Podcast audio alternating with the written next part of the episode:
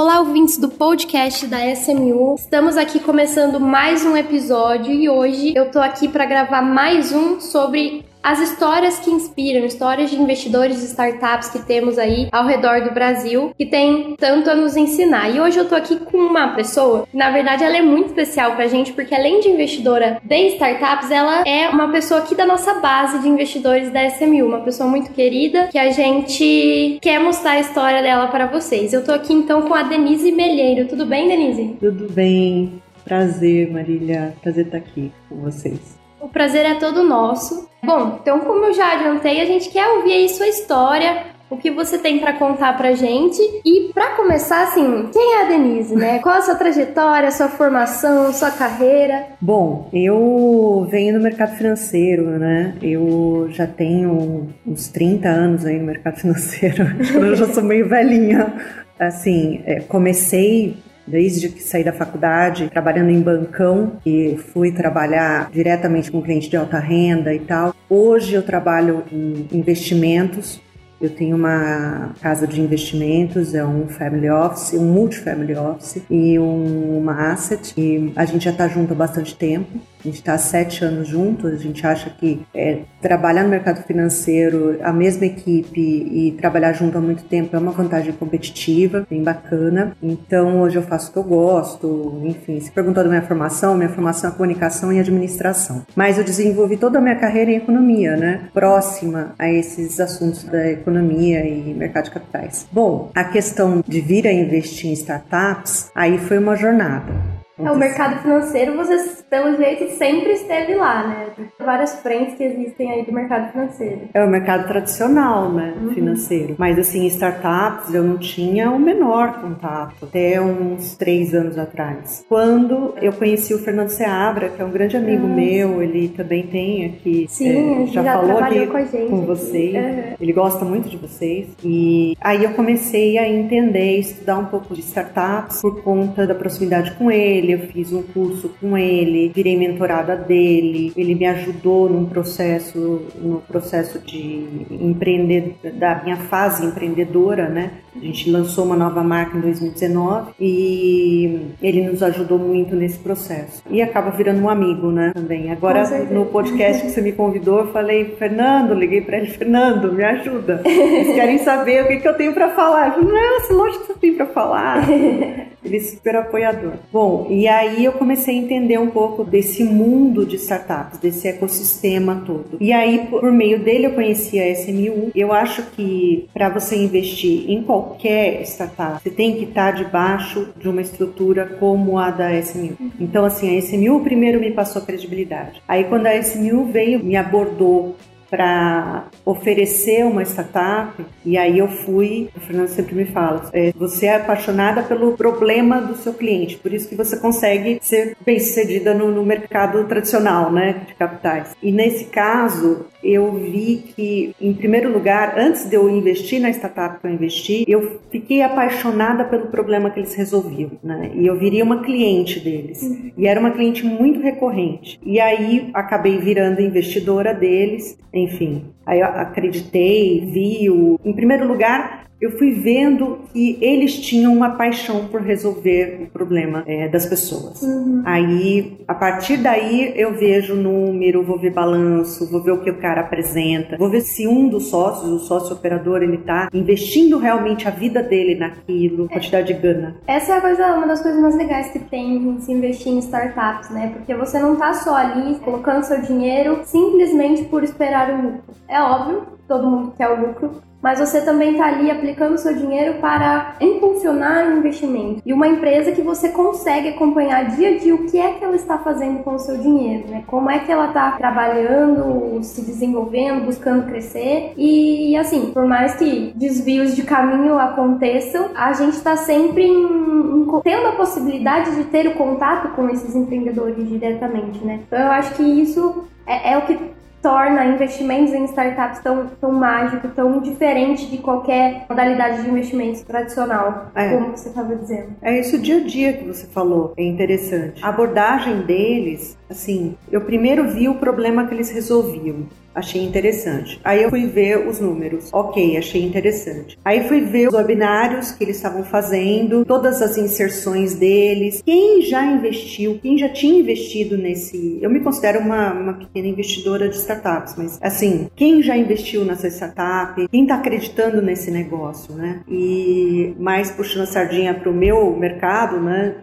de capitais tradicional, eu digo o seguinte: se a pessoa já tem uma reserva de emergência, ela já tem um investimento, que a reserva de emergência é você ter uma renda disponível de 6 a 12 meses. Mas ela já tem isso. Aí ela pode investir ela pode se começar a se arriscar um pouco mais, começar se ela quiser, né? Sim, claro. Eu concordo 100% que você falou, né? Eu me considero uma pequena investidora. E na verdade, o, a proposta do crowdfunding é esse: é permitir que pessoas como nós, que estamos ali não 24 horas olhando para os nossos investimentos, mas que a gente possa ter essa diversificação, ser como essas pessoas que falam, putz, é, fulano é um grande investidor de startups, ele tem a renda dele investindo em startups ou empresas, de qualquer que seja o modelo dela, mas é o crowdfunding ele permite isso, né? Permite que a gente se torne investidores de pequenos negócios que estão começando, não, pequenos não, né? Estágios iniciais, o crowdfunding que você diz da, da plataforma da SMU,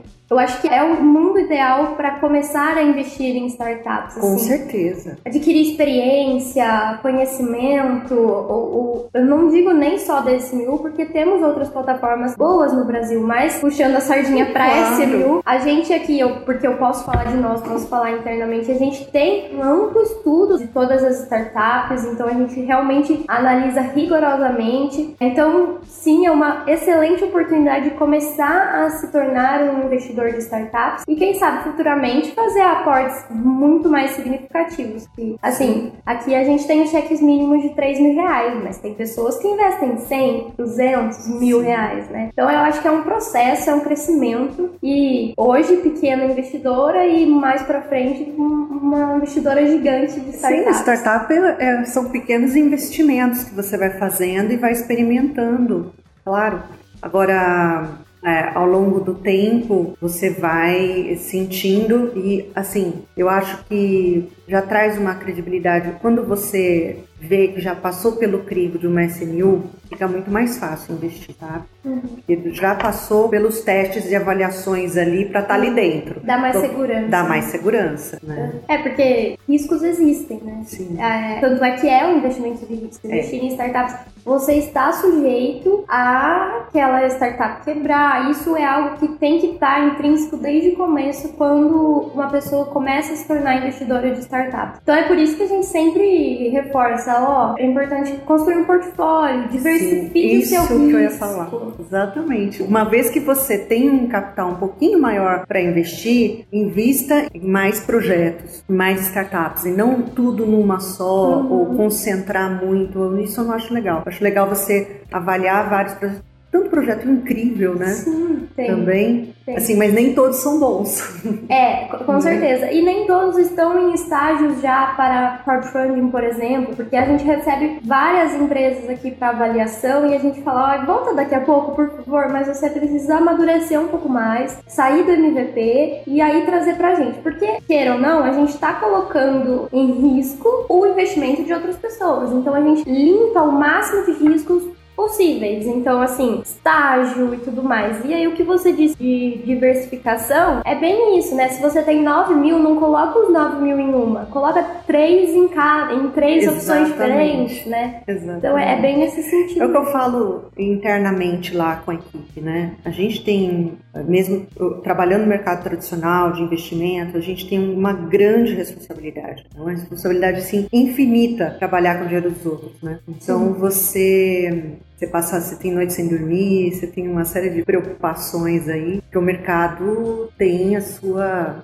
instabilidade, os riscos, como você disse. Enfim, é isso que a gente tem que trabalhar com responsabilidade. Eu acho que a equipe da SMU sempre traz essa confiabilidade que eles, eu tenho certeza que já analisaram né, exaustivamente a empresa para poder oferecer para Uhum. terceiros. Exatamente. E já aconteceu, por exemplo, de sim, analisamos a empresa estava indo maravilhosamente bem, e aí aparece uma pandemia no meio que ninguém colocou no script. No script, é, ninguém estava esperando, não estava programado. Então, isso pode acontecer. Pandemia é um exemplo, mas isso, existem inúmeros casos, né? Então, por isso, a gente reforça essa ideia de entenda o que você está fazendo, aonde você está entrando. Mas aí tem uma outra coisa que eu queria saber agora, é assim, você trabalha no mercado financeiro tradicional, né? Então, qual a diferença que você sente entre investir em dinheiro, uma porcentagem do seu dinheiro no mercado tradicional e realocar ele, realocar não, né? Investir uma outra porcentagem em startups? Tem uma, uma diferença com relação à parte de gratificação mesmo. É, você... De rentabilidade, você fala? N não retorno. somente. Retorno, mas eu não, não, não dinheiro. O que eu quero saber mesmo é assim, você se sente mais é, realizada podendo contribuir com, é, com o empreendedorismo que outras pessoas estão buscando alcançar? É a parte de realização mesmo, pessoal. Eu acho que tá mais palpável a, a questão do investir numa startup, você está vendo quem são as pessoas, né? É interessante, é gratificante. Não sei se dá para comparar uma coisa com a outra. E na verdade, assim, quando alguém me aborda, é, Denise, qual é o melhor investimento? Eu sempre respondo que não existe melhor investimento e existe melhor investimento para ela, uhum. né? sempre. Então, Assim, eu costumo dizer que a gente no mercado tradicional de investimento, a gente postura o terno no corpo do cliente para se ajustar, se amoldar direitinho. Mas assim, o interessante do mercado de startups é você ver na prática, você vê as pessoas que estão ali colocando a vida delas naquele projeto. Saber o que estão fazendo com o seu dinheiro. É, você conversar direto com o operador lá, com o sócio, tá na linha de frente. Uhum. Isso é bem interessante. Uhum. E até não dá para comparar, porque o melhor dos mundos é ter um pouco em cada. O né? melhor dos mundos é ter um pouco em cada exatamente. O melhor. Aí a, a questão de diversificação entra não só para diversificar em startups. Não. Entra para diversificar em modalidades de investimentos Sim. das inúmeras que existem. Né? Exatamente, modalidades diferentes. Uhum. E você costuma conversar com as pessoas ao seu redor, assim, que sobre investimentos em startups, já conseguiu incentivar as pessoas a, a entrar para esse mundo também? Eu convivo com o, com o pessoal do mercado tradicional. O pessoal do mercado tradicional investe por enquanto no mercado tradicional. então, assim, aos poucos eles estão conhecendo, eles vão conhecendo um pouco mais, né? A proximidade com pessoas do ecossistema de startups também um, um ponto aí bem interessante para se despertar. Hoje em dia você tem fundos de investimento, né? Uhum. É, lastreado em, em, projetos e tal, que a gente também de vez em quando olha. A, a, própria SMU tá abrindo Exatamente, o primeiro fundo vi, de, de crowdfunding, né? Que é aí o Carreira Capital, que está sendo guiado, construído pelo Rodrigo Carneiro. É justamente isso. Ó, eu quero ser investidor de, é, de startups, mas eu confio em vocês. Então, é você coloca o dinheiro no fundo. Você vira um cotista. Exatamente. Aí tá vindo também o mercado secundário, que é para trazer a liquidez para uma modalidade de investimento que não tem a liquidez, né? Sim. né? Você tem que esperar eventos de liquidez. Mas sim, é, essa é a meta, é que startups começou a se fortalecer no Brasil já tem alguns anos, mas ainda tem muito que crescer, que expandir, ainda tem muito chão, exatamente. É, mas e se e aí hoje, olhando assim, se você pudesse dar uma dica, o, o que você falaria para pessoas que querem entrar em investimentos em startups via crowdfunding, inclusive, se puder. Eu deixo já essa dica. Se você quer se tornar um investidor de startups, hum. comece pelo crowdfunding, né? Sim. Se você é, se, olha os projetos, entra no site, olha os projetos, se identifica com algum, é possível ser cliente de algum? Se for possível, tenta virar cliente. Se não for possível, tenta estudar mais o negócio. A SMU tem uma plataforma muito interessante de conhecimento e eu, eu acessei, acesso várias vezes. Tem uma pessoa que me atende dentro da SMU, né? O, o Denis. Também ele me traz oportunidades de vez em quando. É uma venda consultiva, eu acho super bacana isso ninguém tenta te empurrar nada. Na verdade, vocês querem né, levar conhecimento e aí a pessoa fazer o investimento consciente. Então, primeira coisa é acessa as plataformas. Se der para ser cliente, ok. Se não der, estuda um pouco mais e tem o seu consultor SMU de estimação. Exato. E assim, a parte educacional também eu acho muito importante. É, a gente tem inúmeros conteúdos em investimentos na bolsa, é, fundos. A SMU está construindo a parte educacional gratuita com os conteúdos de podcast, enfim, é, de como se tornar um bom investidor ou investidora startups, né? E aí, aproveitando, uma dica muito importante é a questão da tese de investimento, né? Que, assim, como a Denise está contando aqui pra gente, você gosta de olhar soluções, pelo que eu entendi, a sua tese é essa, né? Você gosta de olhar soluções que te fazem brilhar os olhos. Exatamente. E aí, como consequência, vem os números e tudo mais. Mas aí eu fiquei na dúvida, assim, você gosta de olhar os mercados que você conhece a fundo ou não? Você gostou da dor que ele soluciona e depois você busca conhecer o mercado em si? Eu fico com a dor. Com a dor.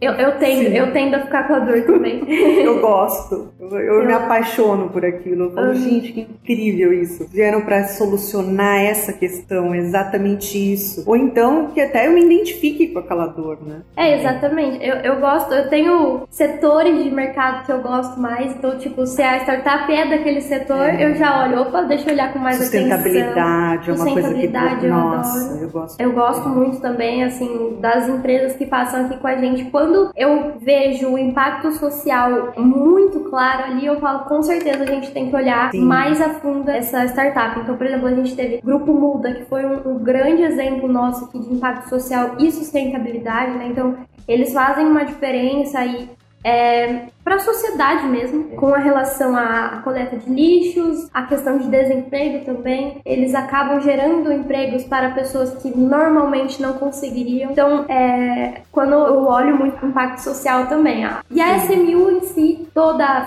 o impacto social faz parte da nossa tese, da nossa missão, né? Que é apoiar é, investir em startups que carregam o impacto social nos valores, na força, né? Ah, eu queria reforçar, assim, a importância da tese, porque eu acho que isso guia, dá um... a tese é o norte, né? É um guia, é o norte. Uhum. Quando você estabelece seus critérios, delimita ali o que o que faz você olhar com outros olhos para aquela startup faz toda a diferença para ser um bom investidor. É, então a, a SMU tem a dela, se você quer seguir a tese da SMU é só investir em todas. Não, tô brincando.